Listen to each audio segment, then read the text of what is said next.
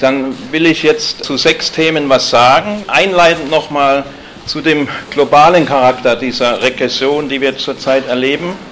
Die Punkte 2 bis 4 einfach aus Zeitgründen relativ kurz abhandeln, obwohl äh, vieles dazu auch mehr zu sagen wäre. Nämlich einmal ganz kurz die kapitalistische Verwertungskrise, die eine neue Qualität hat, andeuten, vor dem Hintergrund das alles stattfindet. Dann kurz was sagen zum Begriff der konformistischen Rebellion und dem Zusammenhang zu Antisemitismus. Und auch zeitbedingt sehr kurz was zur Rolle der Religion sagen, um mich dann mit Punkt 5 und 6 schwerpunktmäßig zu befassen, nämlich was ist die AfD, was kann aus ihr werden, welchen Charakter, welches Potenzial hat sie.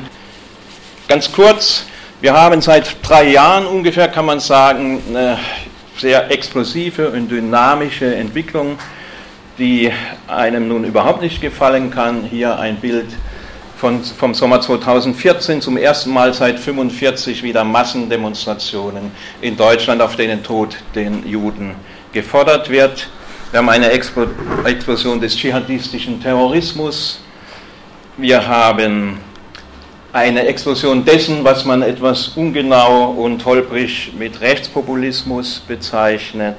Gleichzeitig explodiert die Querfront, also dieser Versuch von Linken auf rechts zu machen und damit an die Massen vermeintlich heranzukommen. Ja, und diese Entwicklung ist nicht nur auf Deutschland beschränkt, sondern ist eine globale Entwicklung. Das ist auch sehr zu beachten. Hier nur als Beispiel zwei bekannte Persönlichkeiten, die in nicht allzu ferner Zukunft durchaus ähm, höchste politische Verantwortung in nicht ganz unwichtigen Ländern dieses Erdballs übernehmen können. Also Le Pen in Frankreich und Trump in USA. Figuren wie Putin, Erdogan, Orban, Duterte, Trump, Le Pen, Hofer, Wilders, ich will aufhören, man könnte noch weitermachen, die sind entweder schon länger an der Macht oder sie steigen kometenhaft auf, gewinnen eine Bedeutung. Und das Problem ist, wie immer eigentlich, das Problem sind nicht die Führer, das Problem, das wirkliche Problem sind die Fans.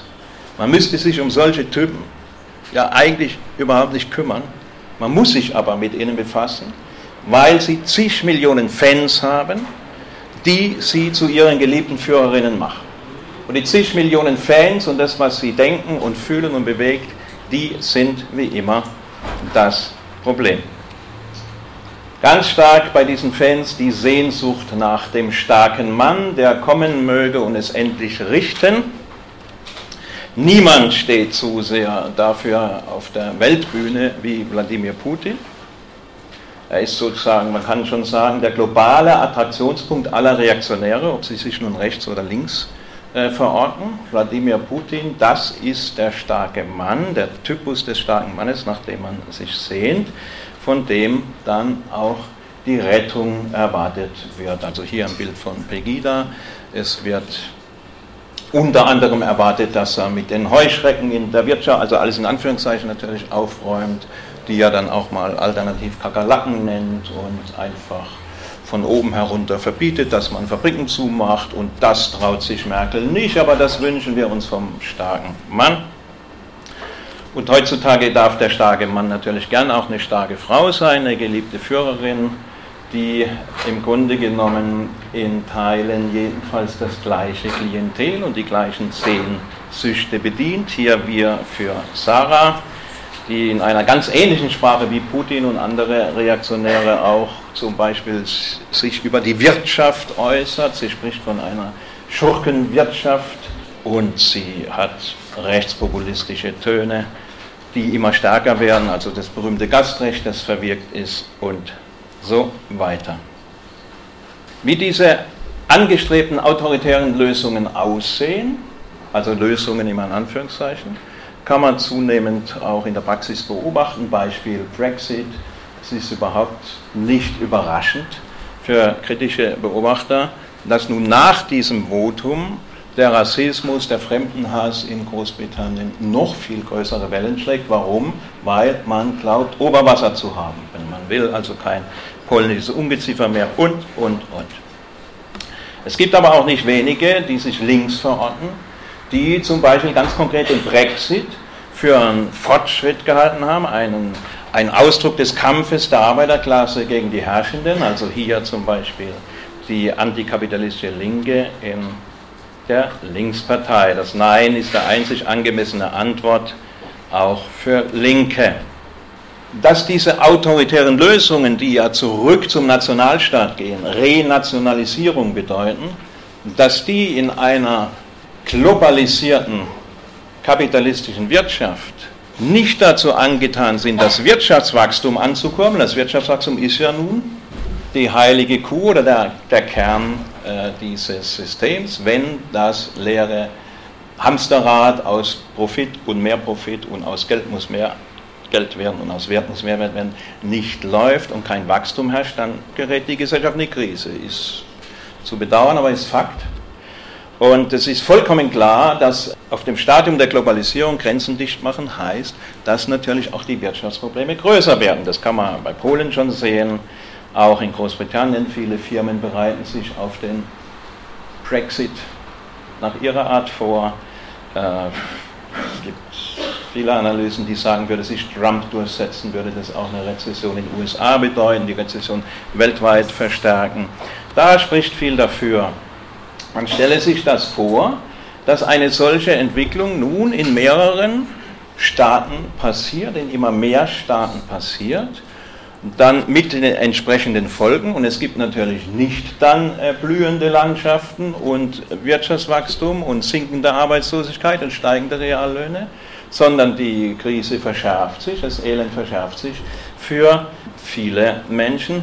Wie werden diejenigen, die zum Beispiel für den Brexit gestimmt haben oder die AfD wählen oder die eine Wagenknecht-Linke wählen würden, wie werden die so etwas verarbeiten? Wie werden die das verarbeiten?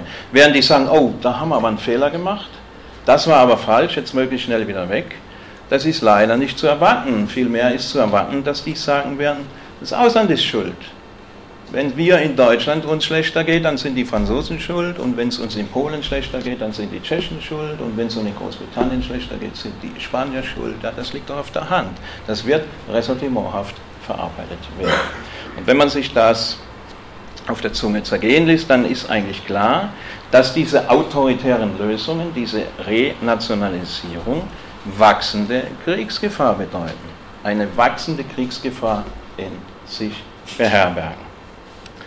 Und deswegen heißt dieser, diese Renationalisierung oder diese, dieser Neonationalismus, der eine globale Tendenz hat, heißt Krieg letztendlich. Und es ist interessant, dass gerade die aggressivste Figur auf dem internationalen Parkett, also Putin, der nun zunehmend aggressiver wird, der sich nicht nur die Krim mal schnell unter den Nagel reißt, sondern in Syrien einen barbarischen Krieg führt, der Abrüstungsabkommen oder Rüstungsbeschränkungsabkommen kündigt, der im Grunde immer aggressiver wird, für nicht weniger als Friedensheld darstellt. Putin ist für nicht wenige, sowohl von rechts wie auch von links, irgend so was wie eine Figur des Friedens, die zumindest doch den verhassten Amis irgendwie Kontra bietet. Dass die Forderung Grenzen zu nicht zufällig immer wieder mit Bezug auf Putins Russland und diese Politik äh, vorgetragen wird, ist kein Zufall. Und hier also die russische Fahne, die deutsche Fahne, Grenzen zu. Was würden geschlossene Grenzen für den Exportweltmeister bedeuten, der noch mehr als andere auf offene Grenzen angewiesen ist?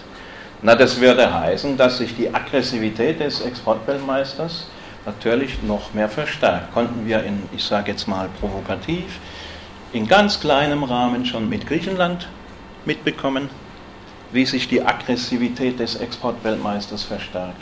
Man stelle sich vor, wenn sich das durchsetzt, wie aggressiv der Exportweltmeister dann erst wieder werden würde.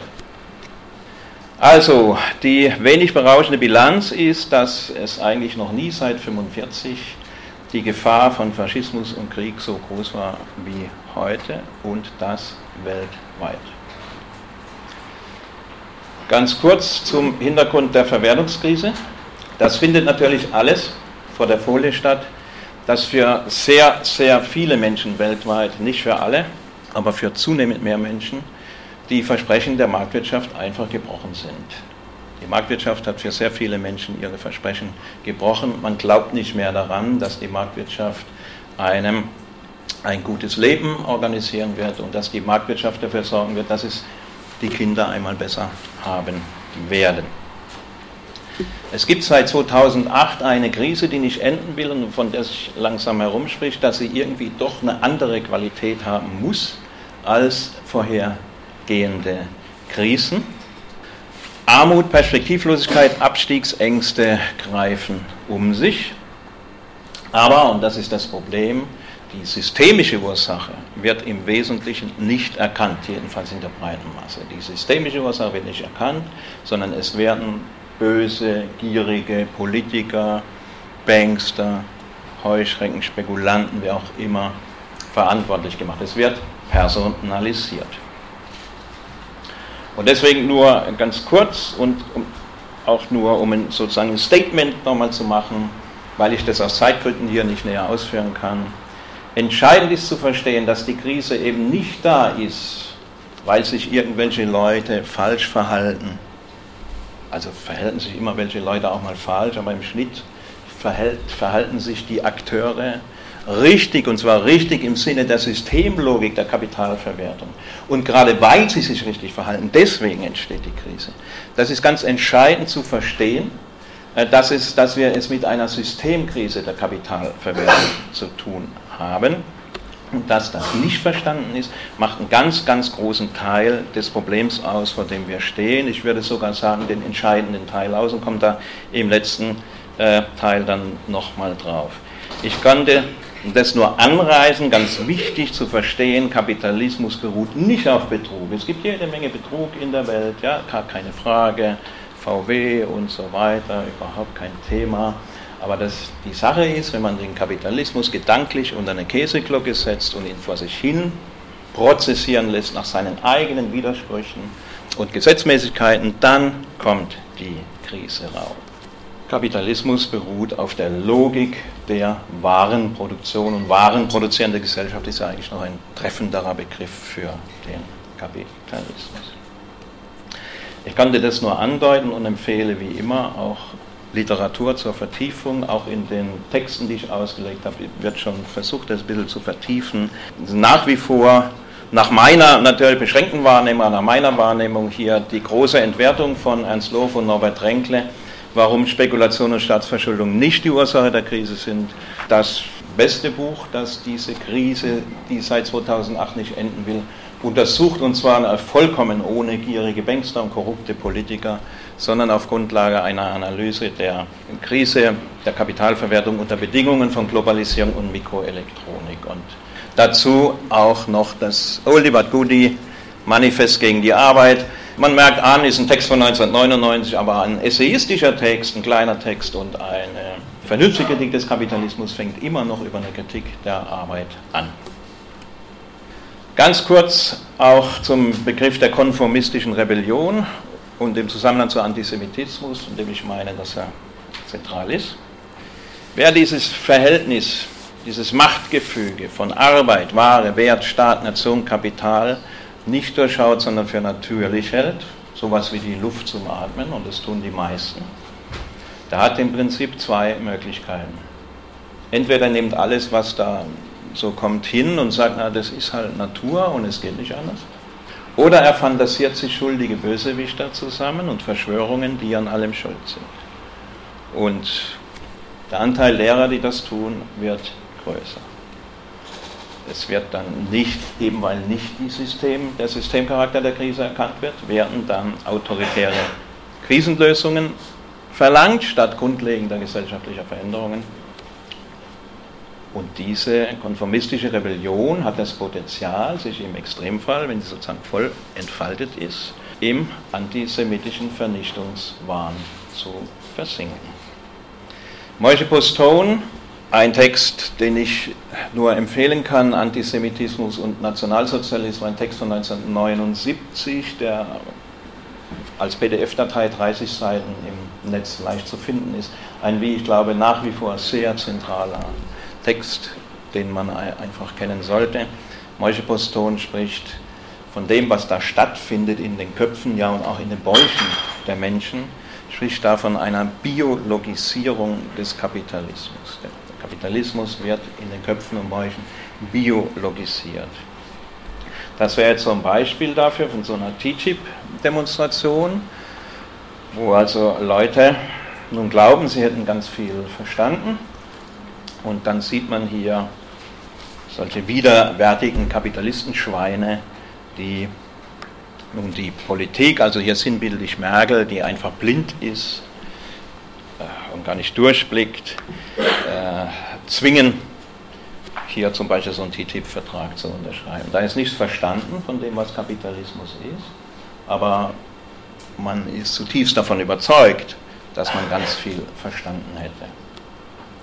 Nun wird man bei diesen Schweinen noch nicht irgendwie äh, jüdische Gesichtszüge sehen, aber hier sieht man sie dann schon, auch Demonstrationen vor ein paar Jahren äh, am Neubau der EZB in Frankfurt eine linksradikale, kämpferische, antikapitalistische Demonstration, wo dann am Bauzaun so ein Bild erscheint, die Gier nach Geld zerstört die Welt und dann sieht man ihn dann schon mit der Hakennase und mit den Lippen und der, der Zeichner, der Maler hält sich für einen ganz besonders reflektierten, radikalen Kapitalismuskritiker. Also das geht äh, mitunter dann sehr schnell.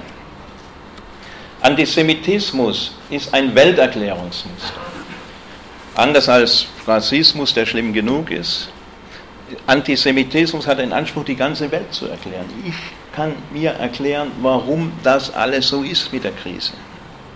Und deswegen heißt, nichts gegen Juden zu haben, und ich bin erstmal bereit, erstmal bis zum Beweis des Gegenteils, jedem, der sagt, ich habe nichts gegen Juden, das auch abzunehmen. Bis zum Beweis des Gegenteils auf jeden Fall. Und ich denke auch, dass es durchaus auch viele Leute gibt, die subjektiv ganz ehrlich, ist mir auch wichtig, wirklich nichts gegen Juden haben, das ist, ist mir auch wichtig. Ne? Aber nichts gegen Juden zu haben, heißt eben nicht immun zu sein gegen Denkmuster, die konstitutiv für antisemitische Weltanschauung sind. Zur Rolle von Religion, insbesondere Islam, auch dazu will ich nur ganz kurz was sagen, weil ich mich auf die letzten beiden Punkte konzentrieren will.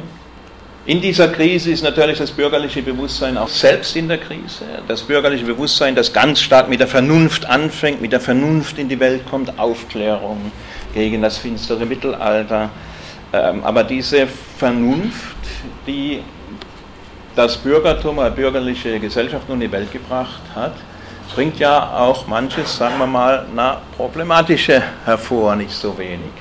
Und diese Vernunft wird zunehmend als die instrumentelle Vernunft der Marktwirtschaft anerkannt, die Kriege, Krisen hervorbringt. Ich muss mich Verhalten in dieser Ellenbogenkonkurrenz, so dass entweder ich mich durchsetze oder meine Nebenmenschen. Das ist die instrumentelle Vernunft. Ich verhalte mich ja nicht vernünftig, wenn ich nicht um, meinen, um einen Arbeitsplatz kämpfe, den nur einer haben kann. Ich verhalte mich unvernünftig, wenn ich nicht versuche, den anderen auszuboten und so weiter und so weiter. Also im Zuge der Krise wird die Vernunft zunehmend als instrumentelle Vernunft der Marktwirtschaft erlebt, mit dem Problem, dass Vernunft selbst zunehmend unattraktiv wird. Und als der Hintergrund für, für den Aufschwung aller möglichen Formen von Religiosität, also nicht nur der traditionellen, auch gerade Esoterik. Wir können wirklich davon sprechen, dass wir weltweit es mit einem Phänomen zu tun haben, von dem also ich und ich glaube viele andere in den 70er Jahren sich hätten nie träumen lassen. Ja nämlich dass Religion wieder eine wachsende Bedeutung, eine wachsende Bedeutung bekommt, und zwar in vielen Facetten. All diese Figuren hier, bei all diesen Figuren, äh, und man könnte noch viel mehr dazu nehmen, spielt Religion eine ganz wichtige Rolle. Entweder man vertritt sozusagen die richtige Religion, unter deren Fahne man sich zusammen hat, oder man hat zumindest definiert, was die falsche Religion ist und führt dagegen den Kampf. Oder man verwendet Religion instrumentell als Machtinstrument zum Beispiel in Russland, ein großes Gewicht. Auch bei Duterte in etwas anderer Art, weil die Philippinen, also dieser Typ, der gewählter, demokratisch gewählter Präsident ist und der zum Mord aufruft, der sagt Menschen, der sagt wörtlich sagt Menschenrechte sind mir scheißegal, ja, bringt sie um, die Dealer, so bringt sie um und sich brüstet mit den umgebrachten Zahlen. Der wird demokratisch gewählt im religiösesten Land der Welt. Es gibt nirgendwo auf der Welt so viele äh, Gottesgläubige wie auf den Philippinen. 97,5 Prozent der Bewohnerinnen der Philippinen sagen, ich bin gottesgläubig, nur 1,5 Prozent Atheisten. Das ist der höchste Anteil weltweit von Gottesgläubigen, der niederste Anteil von Atheisten. Und übrigens sind äh, 95 Prozent dieser gottesgläubigen Christen, 5 Prozent Muslime. Die wählen so jemand zu dieser ganzen Islamdebatte, zu der viel, viel mehr zu sagen wäre, nur zwei Bemerkungen, zwei kurze Hinweise auf so zentrale Fehler, die man nicht machen sollte in der Debatte, weil man sonst abrutscht in die eine oder andere Seite, wo es problematisch wird. Diese zwei Sätze, die hier stehen, sind was Grundverschiedenes. Satz 1, im Islam ist Fundamentalismus weit verbreitet. Und Satz 2, der Islam kann nur fundamentalistisch sein. Das sind Sätze, die oft verwischt werden, die nicht klar auseinandergehalten werden. Der erste Satz ist eine Tatsachenbeschreibung. Ja, es ist so. Es ist so. Es ist tatsächlich im Islam Fundamentalismus sehr, sehr weit verbreitet. Diese ja, Ideologie. Der zweite Satz, Islam ist halt so und kann grundsätzlich nur fundamentalistisch sein, ist seinerseits Ideologie und essentialisiert und äh, nimmt nicht zur Kenntnis, dass Religion eine sehr subjektive Angelegenheit ist und dass Musliminnen und Muslime genauso wie Christinnen und Christen und andere ihre Religion auf außerordentlich unterschiedliche Art und Weise interpretieren und auch leben können. Der zweite Fehler, der immer wieder gemacht wird, dass mit Blick auf Rassismus, gerade gegen Muslime, dann die Religion selbst in Schutz genommen wird. Nur deswegen kann ein Begriff, der vollkommen daneben ist, nämlich der Begriff der Islamophobie, eine solche Karriere machen. Ja, also wer Angst vor einer Religion hat, der, das wollen uns ja religiöse Fanatiker schon immer erklären, der hat ja irgendwo eine. Einer an der Klatsche, ne? ein Phobiker, so im Alltagssprachgebrauch. Aber dass Religionskritik mit dem Verdikt belegt wird, und dass da auch noch viele, die sich links einordnen, mitmachen und einen solchen Begriff gebrauchen, das ist katastrophal und sollte wieder geändert werden. Wenn man denn unbedingt von Phobie in dem Zusammenhang reden möchte, bin mir nicht so sicher, ob das wirklich klug ist, aber dann bitte wenigstens von Muslimophobie, also weil es um die Menschen geht. Aber wenn man die Kritik an Religion unter Strafe stellt und dann noch auch noch als Linke, dann ist man irgendwie ziemlich weit daneben. Menschen, die wegen ihrer Religion diskriminiert werden, müssen gegen Diskriminierung in Schutz genommen werden. Aber das heißt nicht, dass ihre Religion gegen Kritik in Schutz zu nehmen ist. Das wäre sozusagen der zweite ganz zentrale Punkt, der aus meiner Sicht oft auch nicht genug klar ist und immer wieder verletzt wird. In aller Kürze das zur Einleitung zu dem Umfeld, das, was meines Erachtens einfach gesagt werden muss, obwohl jedes dieser, jeder dieser Punkte natürlich in eigenen längere Abhandlung notwendig ist. Zum Charakter und äh, Potenzial nun der AfD, was ist die eigentlich? Ich glaube, da muss man mit ein paar weit verbreiteten Missverständnissen aufräumen. Also zum Beispiel das, ja, die Wählerschaft sei ein Protestwähler die würden halt irgendwie gegen die Verhältnisse protestieren und wüssten keinen anderen Ausweg und man müsse sie doch irgendwie ihre Sorgen und Nöte ernst nehmen. Ich glaube, da muss man eine ganz andere Frage stellen. Die AfD trägt wie keine andere Partei, wenn man mal von den NPD absieht, offen vor sich her ein menschenfeindliches Programm.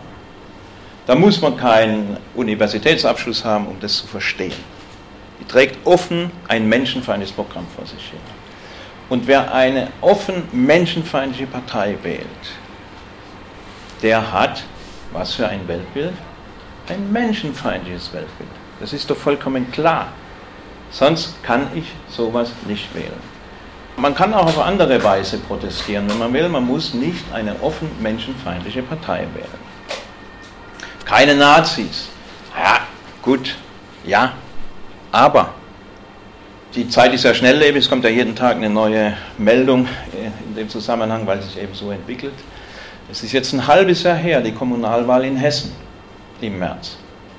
Und da gab es ja nun auch schon enorme Erfolge der AfD. Und dann gab es aber einige Gemeinden, wo die AfD einfach nicht kandidiert hat, weil sie es nicht geschafft hat. Keine Kandidaten. Und in diesen Gemeinden, wo die AfD nicht kandidiert hat, kommt, kommen die Republikaner, aber auch die NPD auf Ergebnisse mit bis zu 17 Prozent. Keine Nazis? Naja,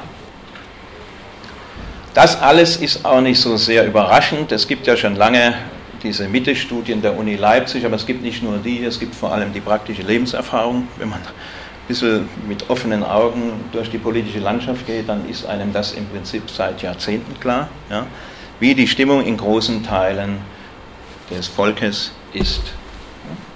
Bei, dieser, bei diesen Antworten ist ja immer die Antwort, ich lehne etwas völlig ab, die wirklich interessante Antwort.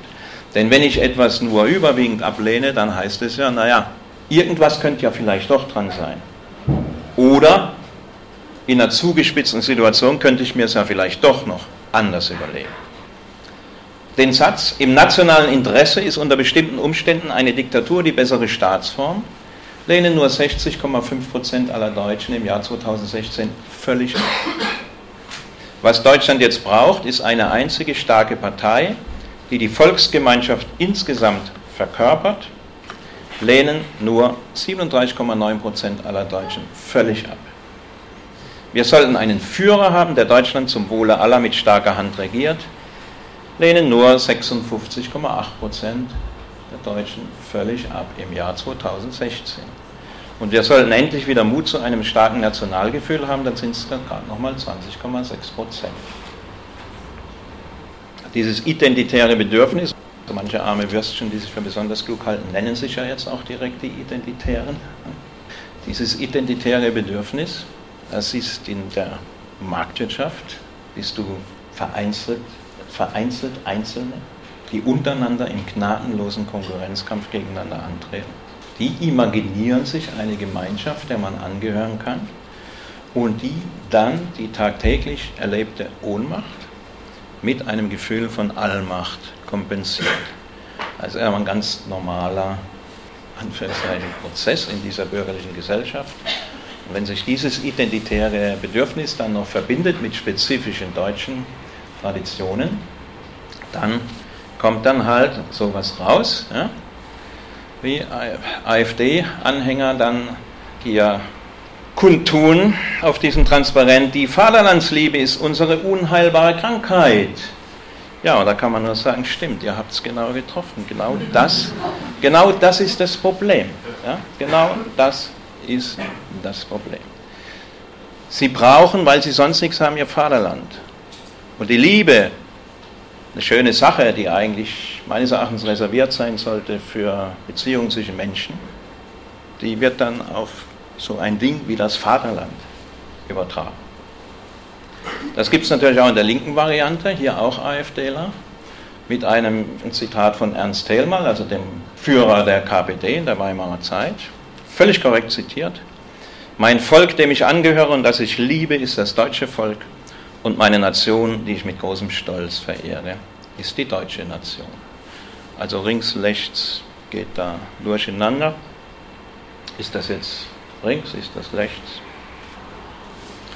Die Menschenrechte werden ja oft so in diesem Diskurs, insbesondere wenn es gegen den Islam geht, so vor sich hergetragen, weil der Islam oder sprich die Muslime sind ja überhaupt nicht in der Lage, demokratisch zu sein, mit Menschenrechte irgendwie zu achten, ganz im Unterschied zu uns, deswegen sind wir ja äh, die Besseren. Aber wenn es dann zur Sache geht, dann jucken uns die Menschenrechte natürlich nicht. Und dann sagt Herr Gauland dann auch, Beispiel, ja, die Menschen, die wollen doch gar nicht gesagt bekommen, das können wir doch nicht machen, das gegen die Menschenrechte. Sondern sie wollen ganz deutlich hörbar von den Politikern eine Aussage haben, wer passt zu uns und wer passt nicht Und das geht natürlich auch auf links, als dann im Frühjahr Sarah Wagenknecht davon sprach, dass wer sein Gastrecht missbraucht, der sein Gastrecht eben auch verwirkt hat. Dann kriegt sie ja, und das muss man zur Ehre der Linkspartei dann schon sagen, auch Druck innerhalb ihrer Partei. Sie erntet Widerspruch und sie wird zur Rede gestellt, auch im Parteivorstand. Da gibt es eine Diskussion. Und dann ist interessant, wie sie sich verteidigt. Sie sagt, naja, irgendwie ist das Wort Gastrecht ja juristisch nicht ganz korrekt. Das stimmt schon. Es gibt nicht, es gibt kein Gastrecht. Aber die große Mehrheit empfindet es eben trotzdem so. Und sie, sie nimmt nichts zurück. Was hat sie da gesagt? Sie hat gesagt, wenn die Mehrheit die Menschenrechte abschaffen will, dann schaffen wir sie halt auch. Das hat sie gesagt. Das hat sie gesagt. Deswegen ist kein Wunder, dass Gauland sie lobt und begeistert ist, zu wie viel Realpolitik die Linke manchmal fähig ist. Merkel mit ihrem berühmten Satz, wir schaffen das. Was ist der Hintergrund dieser Opposition gegen diesen Satz? Was ist der Hintergrund dieser zum Teil wütenden Opposition gegen diesen Satz? Ich lasse jetzt mal die ideologiekritische Dekonstruktion dieses komischen Wir, die da eigentlich notwendig wäre, beiseite. Diese Opposition gegen das Wir schaffen das, die sagt, wir schaffen das nicht, wir können das nicht, weil es ist unheimlich schwierig. Aber in Wahrheit, in Wahrheit will man gar nicht. Wir wollen das gar nicht. Das ist die Wahrheit. Und wenn Gauland das dann sagt oder andere, dann kriegen sie massenweise Beifall, weil das ist die Haltung. Wir wollen das überhaupt nicht. Jedenfalls von, finde ich, von allen, zum Glück, kommen wir auch noch drauf, aber von erschreckend vielen. Wir wollen gar nicht. Deswegen gibt und gab es natürlich auch nie eine Flüchtlingskrise ist ein absolut blödsinniger Begriff, ja, auch wenn er in aller Munde ist, aber das ist mit vielen Begriffen so. Ja. Es gab nie eine Flüchtlingskrise, es gibt keine Flüchtlingskrise, weil für ein Land mit 80 Millionen Einwohnern, eines der reichsten Länder der Welt, wäre es äh, ein leichtes, eine Million oder auch mehr Menschen in Anführungszeichen zu verkraften. Also das ist vollkommen absurd. Die Krise, die entstand erst durch die rassistische Reaktion auf die flüchtenden Menschen. Dadurch entstandene Krise und die gibt es heute. Deswegen äh, muss man halt nicht von einer Flüchtlingskrise, sondern von einer Rassismuskrise reden. Die gibt es. Und diesem Klientel sind Fakten vollkommen wurscht. Das interessiert überhaupt nicht.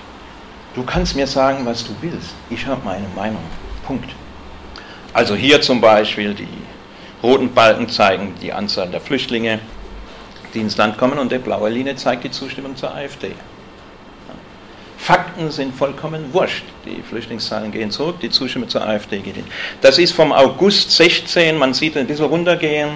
Ich äh, unterstelle da mal die, die Affäre um Gedeon, diesen offen antisemitischen Abgeordneten im baden-württembergischen Landtag, der es aber nur kurz gehalten hat. Also die Zustimmungswerte sind mittlerweile schon wieder höher, weil auch das juckt doch niemand aus dem Klientel. Selbst das Bundeskriminalamt stellt fest, dass Zuwanderer nicht krimineller sind als, als Deutsche. Juckt doch niemanden. Dass es ganz, ganz wenige sexuelle Übergriffe von äh, Flüchtlingen im Freibad gab, juckt doch niemanden. Du kannst mir doch erzählen, was du willst. Ich habe meine Meinung. Also ein großer Teil der Menschen ist getrieben durch niedere Instinkte durch Emotionen, durch Aggressionen und Angst und hat deswegen eine ausgeprägte Argumentationsresistenz entwickelt.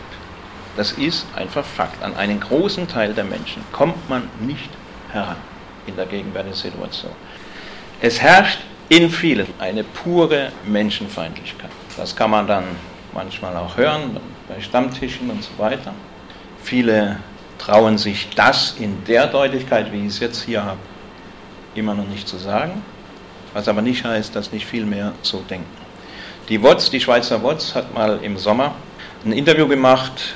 Wer es sich antun will, ich warne davor, es wird einem reihenweise schlecht in diesem Interview. Ich warne davon, aber wer es sich antun will, WOTS 7. Juli 2016, steht im Netz.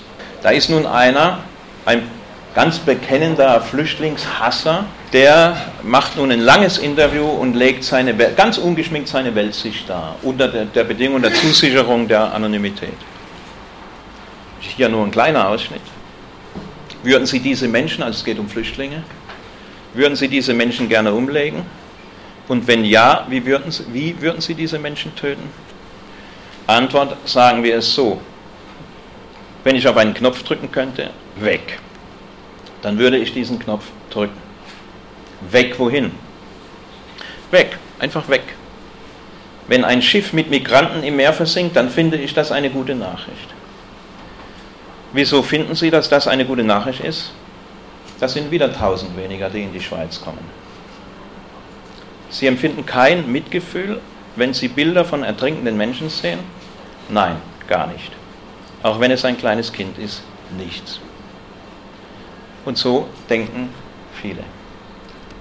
Und wenn Petri dann Hilfsbereitschaft geißelt, dann bedient sie genau dieses, diese Denke und facht diese Denke weiter an und gibt das Signal, dass man so etwas sagen darf. Dass man so etwas darf. Hilfsbereitschaft ist was Schlimmes, das zu geißeln ist. Das alles ist übrigens überhaupt nicht neu. Also ich mache seit 40 Jahren Gewerkschaftsarbeit und ich weiß seit 40 Jahren, dass ein Drittel der Kollegen in der Gewerkschaft ein rechtsextremes Weltbild haben. Das weiß man durch Erfahrung, da gibt es aber auch genug Studien dazu. Und das ist nicht nur in der Gewerkschaft so. Das ist überhaupt nicht neu. Neu ist heute was anderes. Neu ist, seitdem die alle Facebook können, merken sie auf einmal, wie viele sie sind und können sich besser organisieren. Man braucht nicht mehr die offiziellen Medien darüber. Das ist auch der Hintergrund, warum das Lügenpresse ist. Auch die Bildzeitung ist, die in den Anfang der 90er Jahre noch gehetzt hat, ist äh, heute Lügenpresse, weil man verständigt sich ja, und Facebook steht hier eben für die neuen Medien, man muss ja, es muss ja nur irgendeiner den letzten Dreck in die Welt setzen, er findet sofort genug Fans, die darauf anspringen, die das weiterverbreiten, die sagen, ja genau so ist es. Und das ist die Wahrheit. Das ist im Grunde das Wesentliche Neue. Also von wegen, früher war alles besser und so. Nee, früher war nichts besser, aber die Vernetzungsmöglichkeiten sind größer. Und in dieser Denke wohnt ein riesengroßes Gewaltpotenzial.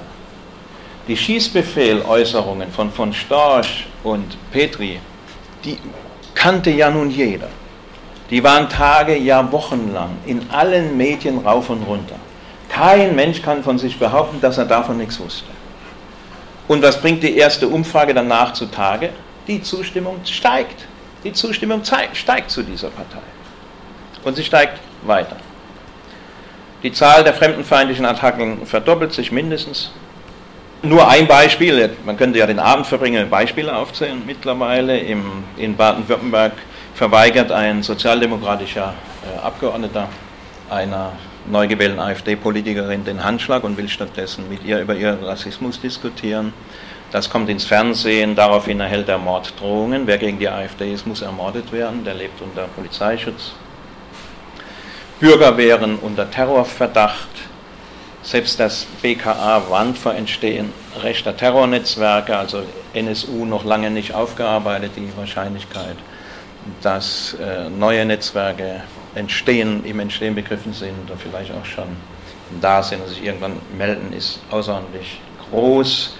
Und die AfD ist der parlamentarische Arm, der das abdeckt, der das letztendlich auch auf ihre Weise befördert. Also hier ein Antrag im Sächsischen Landtag. Die Bürger fühlen sich durch den Staat nur noch unzureichend geschützt, nehmen den Schutz nun selbst in die Hand. Das kann man doch verstehen, wenn die Bürger jetzt den Schutz selbst in die Hand nehmen. Nun zu suggerieren, alle Bürger wären seinen Rechts unterwandert, ist unfair und so weiter. Wenn die sächsische Regierung ihrer Pflicht nachgekommen wäre, dann müssten sich die Bürger ja gar nicht wehren. Eines der wenigen Gesetze, das die AfD nicht verschärfen will, ist, die, ist das Waffenrecht. Ein strengeres Waffenrecht wäre ein weiterer Schritt in die Kriminalisierung unbescholtener Bürger und in den umfassenden Überwachungs- und Bevormundungsstaat. Kann er nur grausen vor mithilfe der AfD und einem äh, liberalen Waffenrecht bewaffneten Bürgerwehren. Petri droht mit dem Bürgerkrieg. Nein, macht sie natürlich nicht, darf man ihr nicht unterstellen. Sie warnt ja nur vor dem Bürgerkrieg. Noch gäbe es keine Massendemonstrationen gegen Migranten. Aber die Lage könne eskalieren. Also der Wunsch ist da der Vater des Gedankens, man hört ihn raus. Ja. So kann man das machen. Ja. Man spricht einfach über Bürgerkrieg. Aber man hat ja in Wirklichkeit nur gewarnt vor dem Bürgerkrieg. Es ist auch kein Wunder, dass bei solchen äh, Waffennarren dann zum Beispiel solche Sätze auftauchen wie der. Die Rechtsstaatlichkeit ist die gefährlichste Idee, die jemals über die Menschheit gebracht wurde.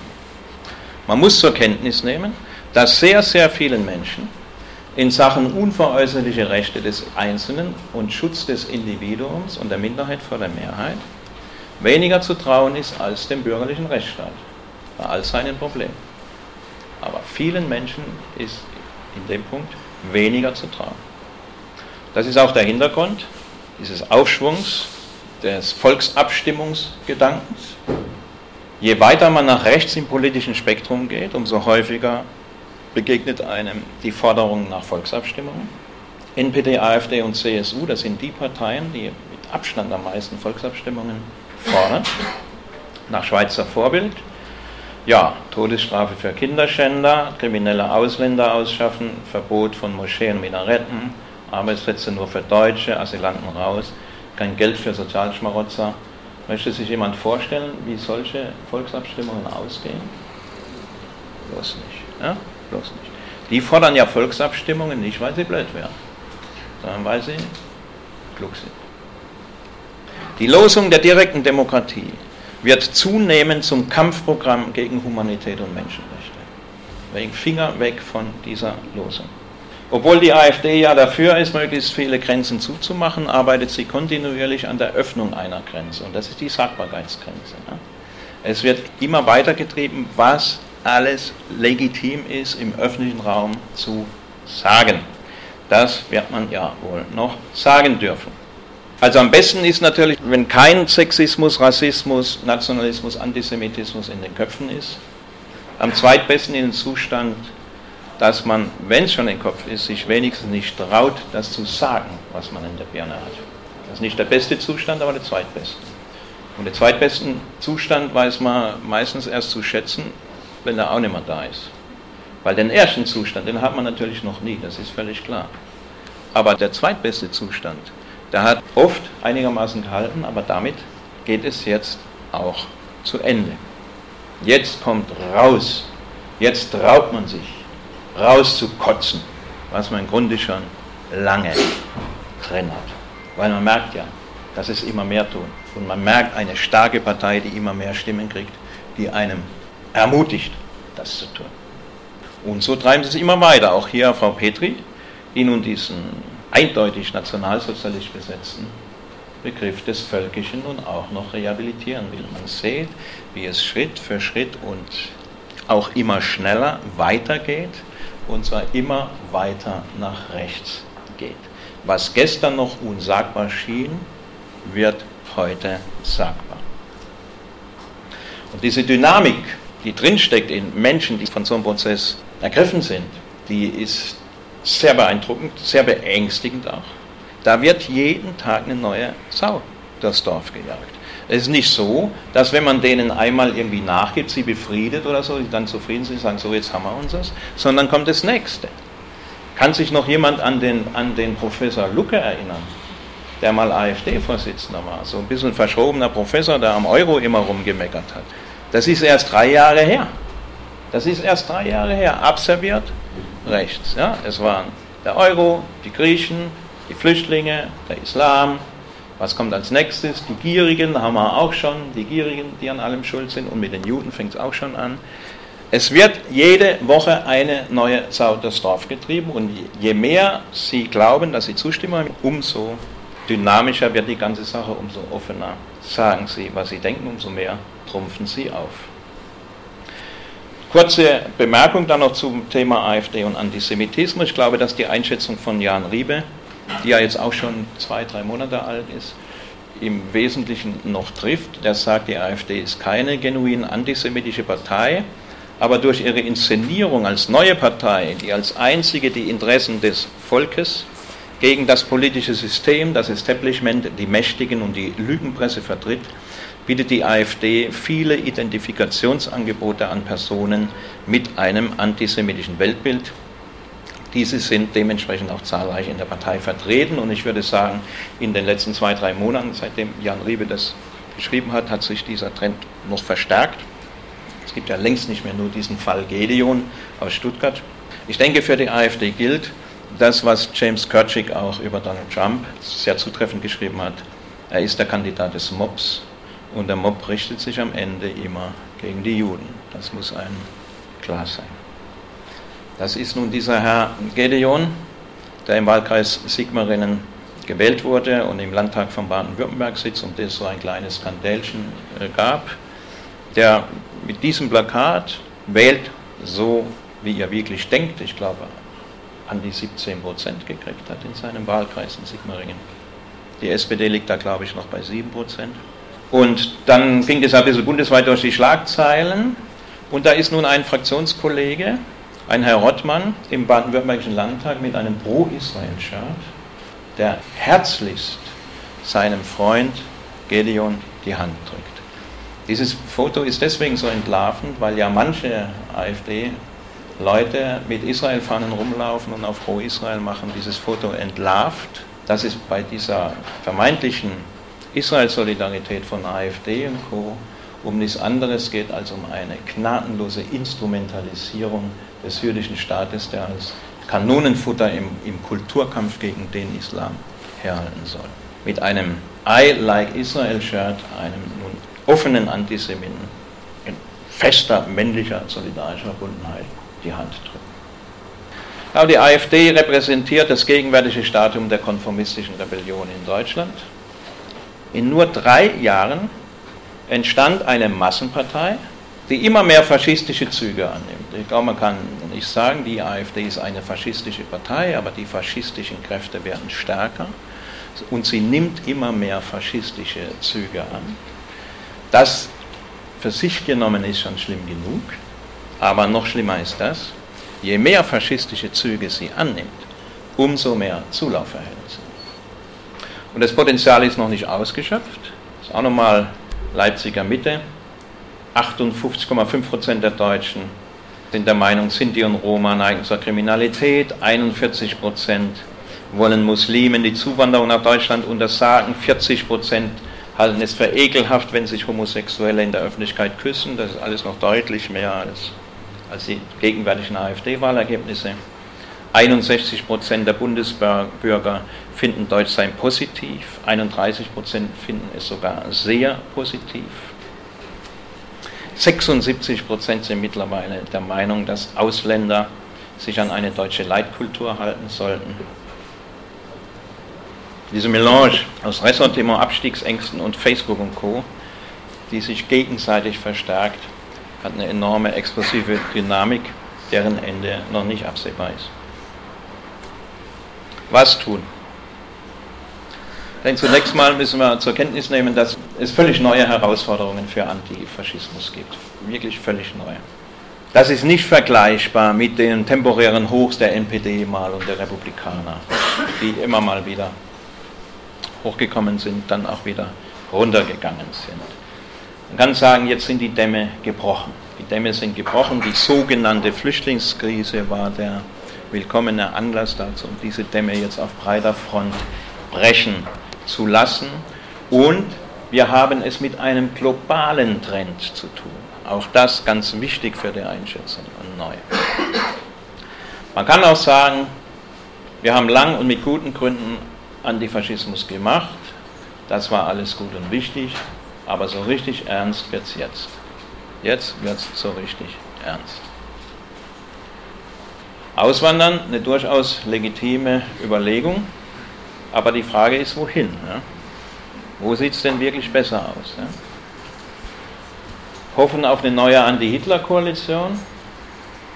Wenn ich mir so die Zustände in Russland, USA, Frankreich, Großbritannien angucke, na, ich weiß nicht. Ich weiß nicht. Ja? Völlig neue Situation, neue Herausforderung. Die entscheidende Frage, die Frage, woran es sich entscheiden muss, ist die, wird das, was sich auch am Positiven entwickelt hat in den letzten Jahrzehnten, oder partiell positiv, wird das stark genug sein.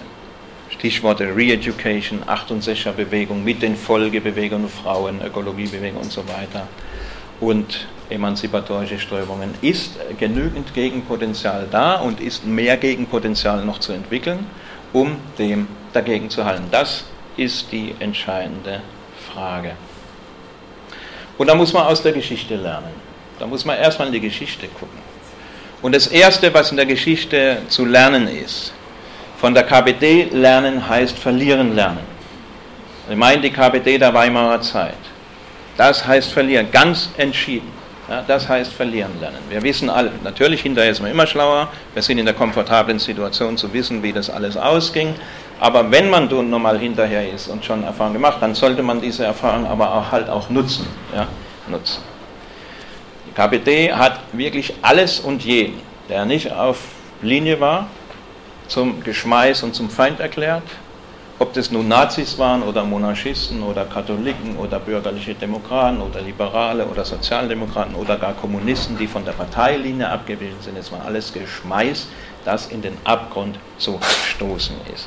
Hat absurde Losungen verbreitet von den Sozialdemokraten als Sozialfaschisten, äh, von einem von Sowjetdeutschland geredet unter Bedingungen, wo nicht wo erstens die Sowjetunion schon problematisch genug war, aber zweitens überhaupt keine wirklichen Voraussetzungen da war, um etwas wie Sozialismus in Deutschland zu installieren und hat dann, und das war der Gipfel, ab 30, 31, 32, versucht in der Rhetorik und Programmatik die NSDAP rechts zu überholen, zu kopieren, rechts zu überholen, Programmerklärung zur nationalen und sozialen Befreiung des deutschen Volkes. Man weiß, wie das ausgegangen ist.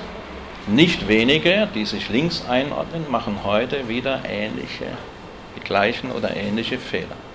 Von der KPD lernen heißt verlieren lernen. Und deswegen, auch wenn es einem nicht gefällt, muss man sich klar sein, in welcher Situation wir im Moment leben. Und ich hinterfrage jetzt den Begriff Revolution mal nicht näher, sondern unterstelle mal, damit ist eine emanzipatorische Entwicklung gemeint. Es steht nicht Kapitalismus oder Revolution auf der Tagesordnung. Eckige Klammer auf, obwohl es das in gewisser Weise doch auch steht, und dazu sage ich ganz am Schluss noch was, aber auf andere Weise als manche meinen, sondern was auf der Tagesordnung steht, ist bürgerliche Demokratie oder Faschismus. Eckige Klammer auf, das reicht nicht, weil auch bürgerliche Verhältnisse genau das hervorbringen und weil die Aufgabe von linksradikaler Kritik sein muss, auch das zu verbreiten. Und trotzdem stehen wir realpolitisch vor einer Situation bürgerliche Demokratie oder Faschismus. Deswegen bürgerliche Demokratie verteidigen. Wie ist das gemeint? Was heißt das? Es gibt so einen Kernsatz, den alle liberalen Ideologen so verbreiten ständig. Eine steigende Wahlbeteiligung wäre gut. Wenn möglichst viele wählen, dann stärkt das die Demokratie. Fakt ist, wenn 100 Leute heute beschließen, sie gehen endlich mal wieder an die Wahlurne, dann hat die AfD 70 neue Stimmen. Ja, das ist Fakt. Also wie viele Linke, Sozialdemokraten, die sozusagen in, auch in traditionellen Arbeitergebieten eine ehrliche, einmal ordentliche sozialdemokratische Interessenvertretungspolitik gemacht haben wie viele waren bitter enttäuscht, dass sie nachher in diesen Gebieten stimmen, zwar die Wahlbeteiligung gestiegen ist, auf die sie spekuliert haben, aber die AfD abgesandt hat und sie selber verloren hat, obwohl der AfD-Kandidat nie gesehen wurde, nur am Plakat.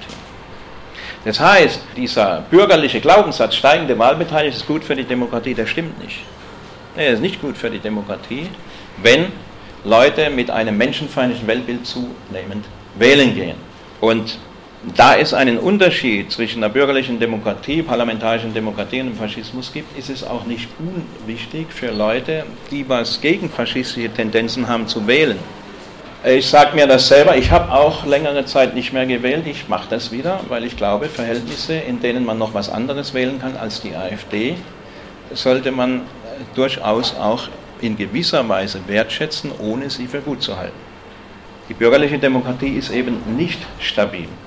Beispiel Brexit, wo gerade die Jungen, die zum ganz überwiegenden Teil eigentlich, eigentlich gegen den Brexit war, nicht gewählt haben und das dann beschert gekriegt haben. Hätten sie gewählt, hätte es keine Brexit gegeben. Das muss man einfach zur Kenntnis nehmen. Solange man noch was anderes als NPD, AfD oder CSU wählen kann, sollte man wählen gehen. Ich glaube, auch als Linksradikaler, auch als Antifa. Und wenn man sich dreimal die Finger dabei bricht, aber es ist ein Unterschied. Es ist ein Unterschied und es ist nicht irrelevant, wie viel Prozent so eine AfD kriegt. Ja, weil man merkt es, wir merken es ja die letzten Monate, wie viel Bewegung das bringt, wie viel Dynamik sowas entwickelt, wenn solch, wenn so eine Partei trägt. Das ist natürlich nur ein Punkt, aber ich glaube ein nicht ganz unwichtiger. Dann dem Bündnis von Mob und Elite entgegentreten. Auf diesem schönen Bild sehen wir die drei gefährlichsten Menschen in diesem Land, nämlich Seehofer, Söder und Scheuer. Die stehen dafür, dass in der Elite das anfängt aufzuweichen, dieser Cordon sanitär gegen die Schmuddel-AfD. Die stehen dafür, wir können AfD besser. Wir machen selber AfD.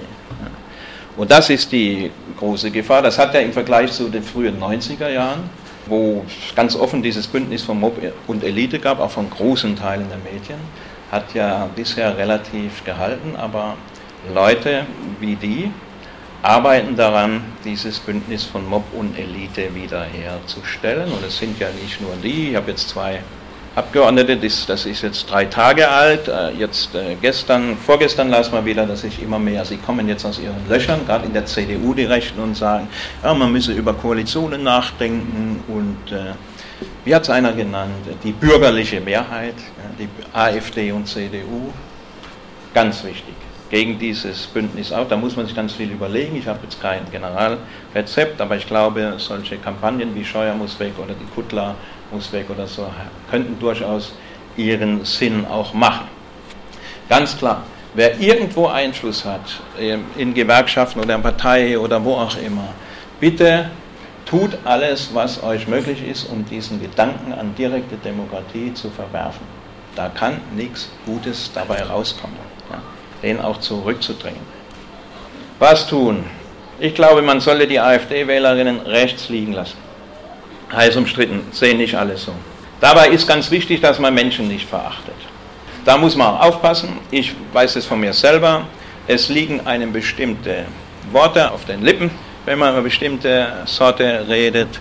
Man sollte da selber aufpassen, dass man auch verbal nicht das macht, was die andere Seite auch macht. Das ist nicht wirklich zielführend. Man sollte also nicht Menschen verachten, auch wenn es schwerfällt. Man sollte also den Kreis der Menschen, die man verachtet, nach, im Leben nach Möglichkeit möglichst gering halten. Ja. Aber man sollte Positionen beachten. Man sollte Positionen verachten. Und zwar ganz entschieden Positionen verachten und das auch deutlich nach außen machen. Und man sollte sich nicht auf das AfD-Wählerpotenzial konzentrieren, man sollte diese Leute vielmehr konfrontieren. Man sollte eine Gegenfront aufbauen. Null Verständnis zeigen. Von wegen, ach, die Sorgen und Nöte. Und ja, wenn man Hartz IV kriegt, und dann ist es ja irgendwo verständlich. Nein, es ist nicht verständlich. AfD, ich bin doch kein Menschenfeind. Das muss die Botschaft sein. AfD, ich bin kein Menschenfeind. Und das, was ja schon läuft und sollte auch weiterlaufen und besser werden, noch ausgrenzen, isolieren, lächerlich machen, da wo es geht. Und zwar deswegen, weil man den Gegenpol stärken muss. Infos sammeln, verbreiten. Ich glaube zum Beispiel, können wir gerne diskutieren, ich würde mich freuen, wenn es eine Kampagne gäbe, nie wieder Usedom. Also 40, 45 Prozent wählen da, wählen da AfD. Ich glaube, so eine Kampagne ich gehe nie mehr nach Usedom und lasse da mein Geld. Denke, man könnte durchaus auch Losungen machen, die ganz klar polarisieren. Da gibt es natürlich eine Diskussion, ja, das ist so ein Naserümpfen, linkes, elitäres Naserümpfen über ungebildete Arbeiter und daran sieht man mal wieder, wohin die anti-deutsche Linke oder so sich entwickelt. Das ist ja alles letztendlich arbeiterfeindlich. Nee, ich glaube, das ist der vollkommen falsche Ansatz. Man braucht kein Abitur und man braucht keinen Uni-Abschluss, um zu verstehen, dass Menschen nicht produziert werden.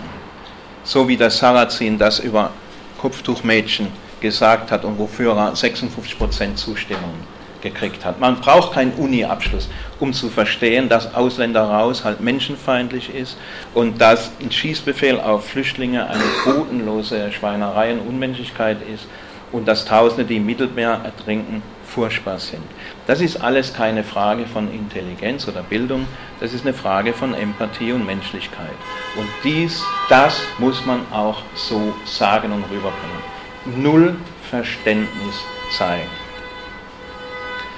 Und wir sind in einer Situation, in der ein offen menschenfeindlicher Pol in der Gesellschaft entsteht und immer stärker wird.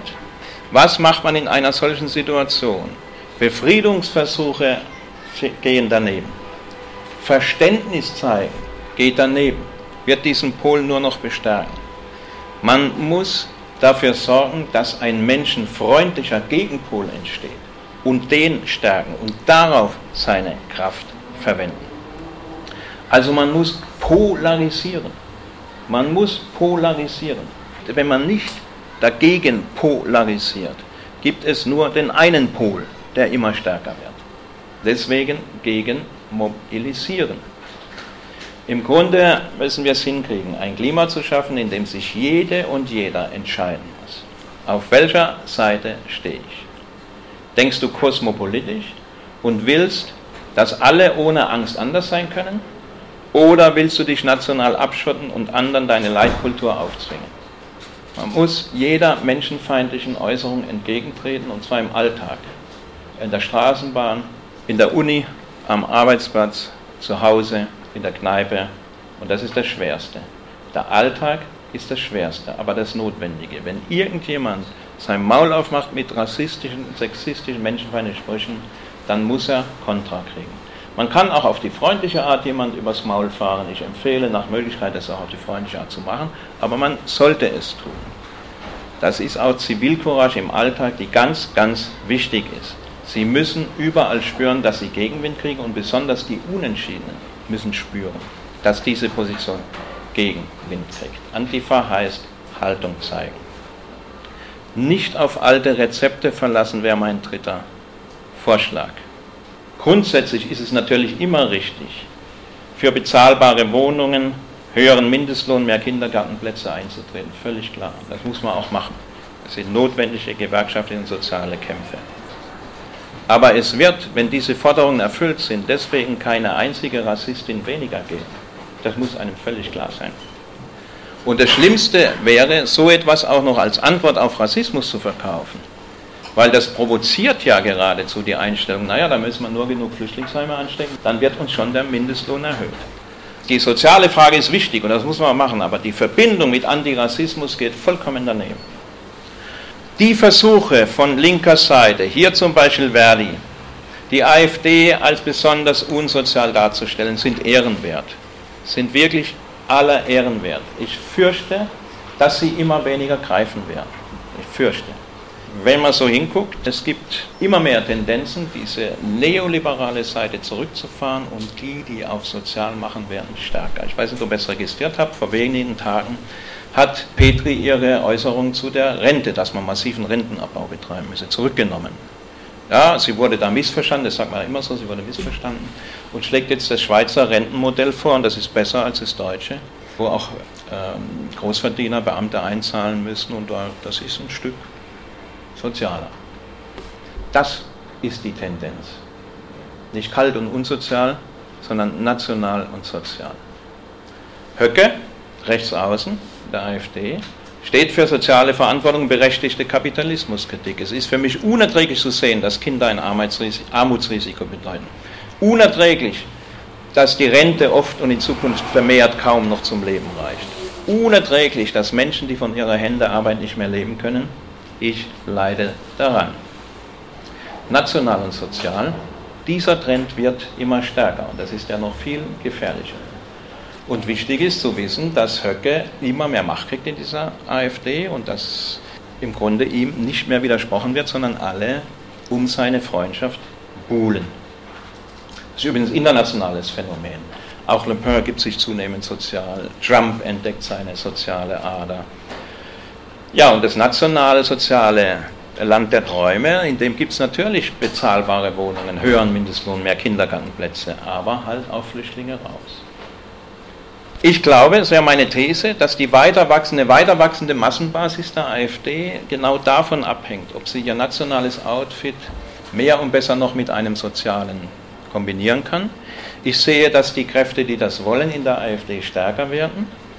Ich sehe auch, dass es Auseinandersetzungen innerhalb der AfD darum gibt. Ich bin kein Prophet, weiß nicht, wie das ausgeht. Ich glaube, wenn sich die national-soziale Linie in der AfD nicht durchsetzt, wird sie an Einfluss allalong wieder verlieren. Und es wird über kurz oder lang etwas Neues entstehen, von dem ich nicht weiß, wie es heißt, das aber in national-soziale Richtung geht. Deswegen sollte sich Antifa mittelfristig auf eine nationalsoziale Massenpartei einstellen, wie auch immer die heißen wird. Und das macht natürlich den Kampf gegen Querfront noch viel wichtiger als bisher. Weil mit einer nationalsozialen Massenpartei wird die Mainstream-Linke ziemlich am Ende sein, die sagt, das ist ja alles nur eine soziale Frage. Und wenn die soziale Frage gelöst ist, dann ist das Problem AfD ja weg. Querfront bekämpfen. Das ist ein AfD-Plakat, Basisdemokratie statt Bankenherrschaft. Das könnte genauso gut ein linkes Plakat, es gibt auch solche Plakate, da ist überhaupt nicht verstanden von der Kapitalverwertung. Man meint einfach, das Volk könne doch mit Mehrheit beschließen, was die Banken machen. Wir lassen uns nicht länger für dumm verkaufen von Mainstream-Medien und führenden Politikern. Wir sind überzeugt, Alternativen sind möglich. AfD, Nee, das kommt von Team Sarah. Wir können nicht alle aufnehmen. Die Gierigen zerstören unsere Erde, Leute aufgewacht. Das ist von der TTIP-Demo. Auch der Galgen für Sigmar Gabriel, nicht etwa bei Pegida, sondern TTIP-Demo. Herr Gauck, Frau Merkel, Herr Gabriel, Herr Özdemir, ziehen Sie Ihren Kopf aus dem Arsch von Goldman Sachs und CIA, sonst kündigen wir Sie alle. Nicht bei Pegida, sondern beim Ostermarsch dieses Jahr in Berlin. Sind es Menschen, sind es Heuschrecken, jedenfalls sie sind gierig und saugen aus allem ihren Profit, seien es Fabriken, seien es Wohnungen. Eine Verdi-Broschüre, die den sogenannten Finanzkapitalismus erklären will. Zitat, für einen Kapitalisten ist ein Unternehmen nur ein Mittel zum Zweck der Kapitalverwertung und der Erzielung von Rendite. Wie der alte Adel von den Frondiensten seiner Hintersassen lebt der Kapitalist von den Erträgen eines Vermögens, das er in vielen Fällen schlicht geerbt hat. Ein Unternehmer ist jemand, der ein Unternehmen aufbaut und führt mit eigenen Ideen, Power und Kreativität.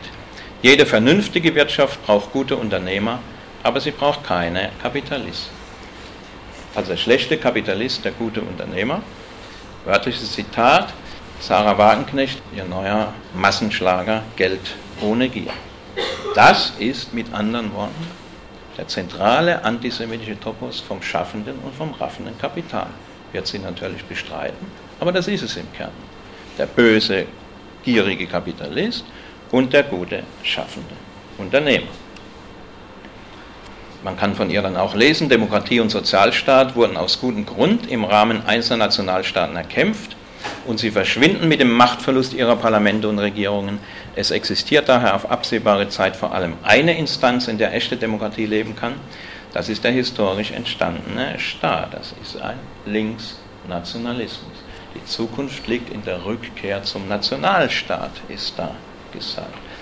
Dieser Linksnationalismus basiert natürlich wie jeder Nationalismus auf einer großen Illusion nämlich dass man in die Ökonomie der 60er Jahre auf einem vollkommen anderen Niveau von äh, Produktivität zurückkehren könne und das durch nationale Souveränität sichern und dann ging es wieder Vollbeschäftigung, so die Erhard-Zeit wieder zurück durch den starken Nationalstaat. Das kann überhaupt nicht mit dieser Ökonomie funktionieren, wird deswegen auf ein autoritäres Krisenregime hinausläufen und wird natürlich die Kriegsgefahr erhöhen. Autoritäre Krisenregime erhöhen die Kriegsgefahr.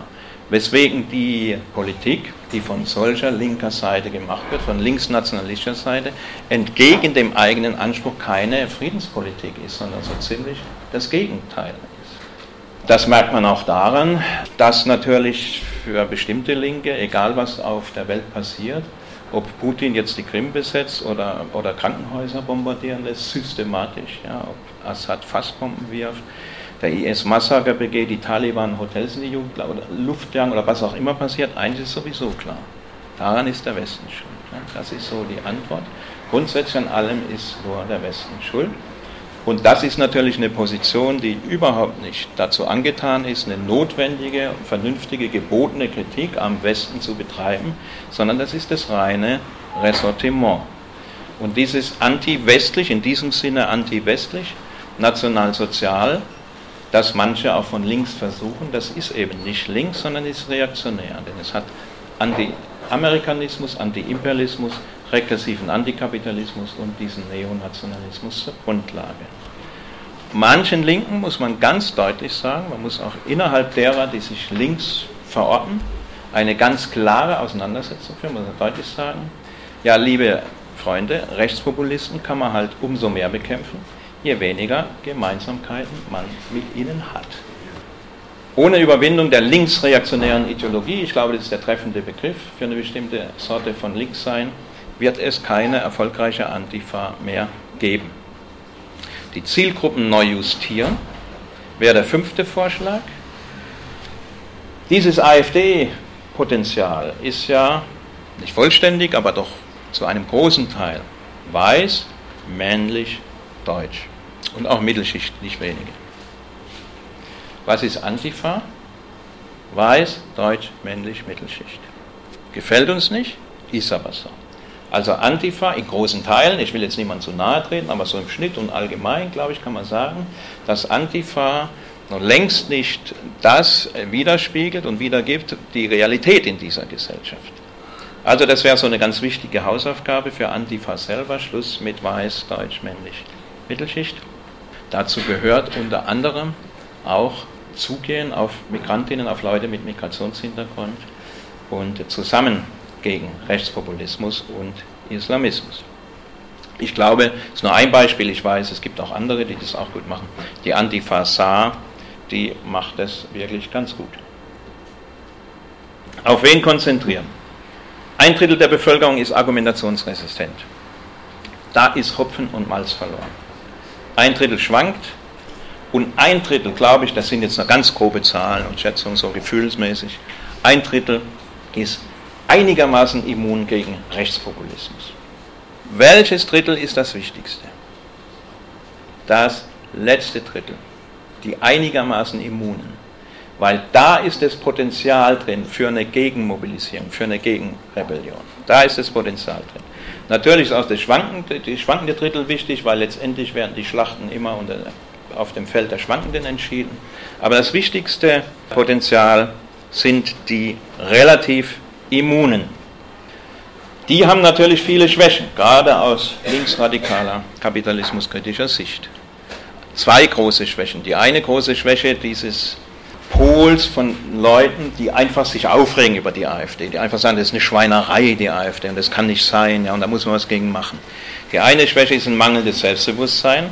Man starrt nämlich wie das Kaninchen auf die Schlange immer noch ja, und kommt nicht intensiv, wartet nur darauf ab, was die AfD als Neuestes wieder anstellt. Und die zweite und noch viel wichtigere Schwäche ist natürlich die weitgehend undurchschaute Herrschaft von Staat, Nation und Kapital. Und da, denke ich, wird die große politische Bedeutung der Verbreitung von Kritik notwendig. Weil Antifa hat nämlich Möglichkeiten auch stärker zu werden und deutlich stärker zu werden. Das ist in Krisenzeiten immer so.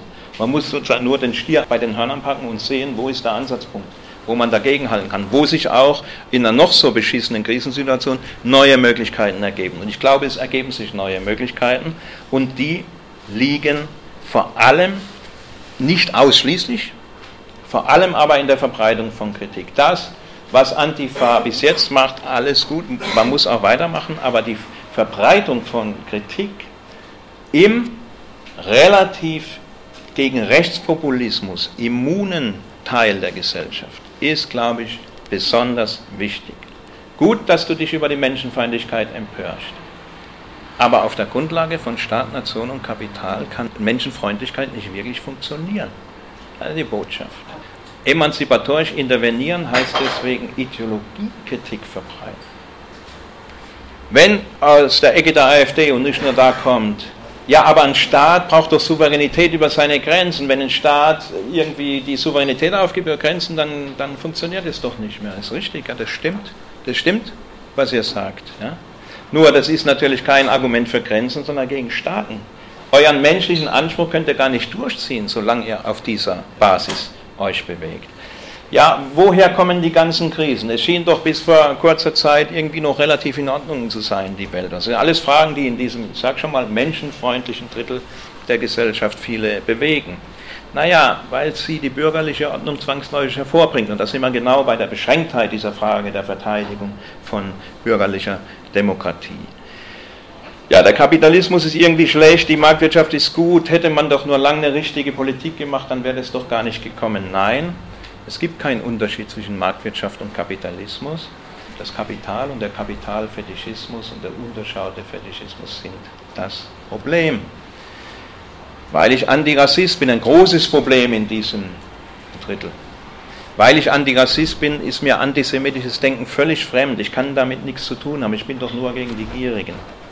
Da geht es darum, Verständnis zu entwickeln, zu vergrößern, was rekursiver Antikapitalismus Antisemitismus, Antizionismus sind. Die bürgerliche Demokratie ist doch aber die beste Staatsform. Naja, das stimmt schon, aber mehr halt auch nicht. Und im Übrigen steht die Staatsform ja mit der Krise der Kapitalverwertung selbst zunehmend zur Disposition, was man äh, weltweit sehen kann. Mit der richtigen Politik kann alles wieder ins Lot gebracht werden. Nein, die Überwindung des Kapitalismus steht auf der Tagesordnung, aber jetzt in einem anderen, völlig anderen Sinn, wie so KPD-Fehler wiederholen und von Revolution reden, wenn das Potenzial überhaupt nicht da ist, sondern in dem Sinn, dass das entscheidende Problem heute ist, unter denen, es gibt ja zum Glück sehr, sehr viele Menschen, die dagegenhalten wollen, die nicht zufrieden sind mit der Entwicklung. Das entscheidende Problem ist, dass unter denen mehr radikale Kritik, Kritik kann immer nur radikal sein, Kritik verbreitet wird, kritisches Bewusstsein verbreitet wird. Das, glaube ich, ist eine ganz zentrale Aufgabe für Antifa. Also, um es ganz allgemein zu sagen, wer die Welt verändern will, der muss den Kapitalfetisch durchschauen. Und wer in die Richtung tätig werden will, der muss sich viel überlegen, um Ideologiekritik in einer Form auch rüberzubringen, die nicht nur aus Adorno-Seminaren besteht, nichts gegen Adorno-Seminare, aber die auch versucht, bestimmte notwendige Einsichten mehr zu verbreiten. Antifa heißt, abschließend zu sagen, offensive Haltung zeigen und Kritik verbreiten. Jetzt danke ich für die Aufmerksamkeit und dann gerne Diskussion. Vielen Dank.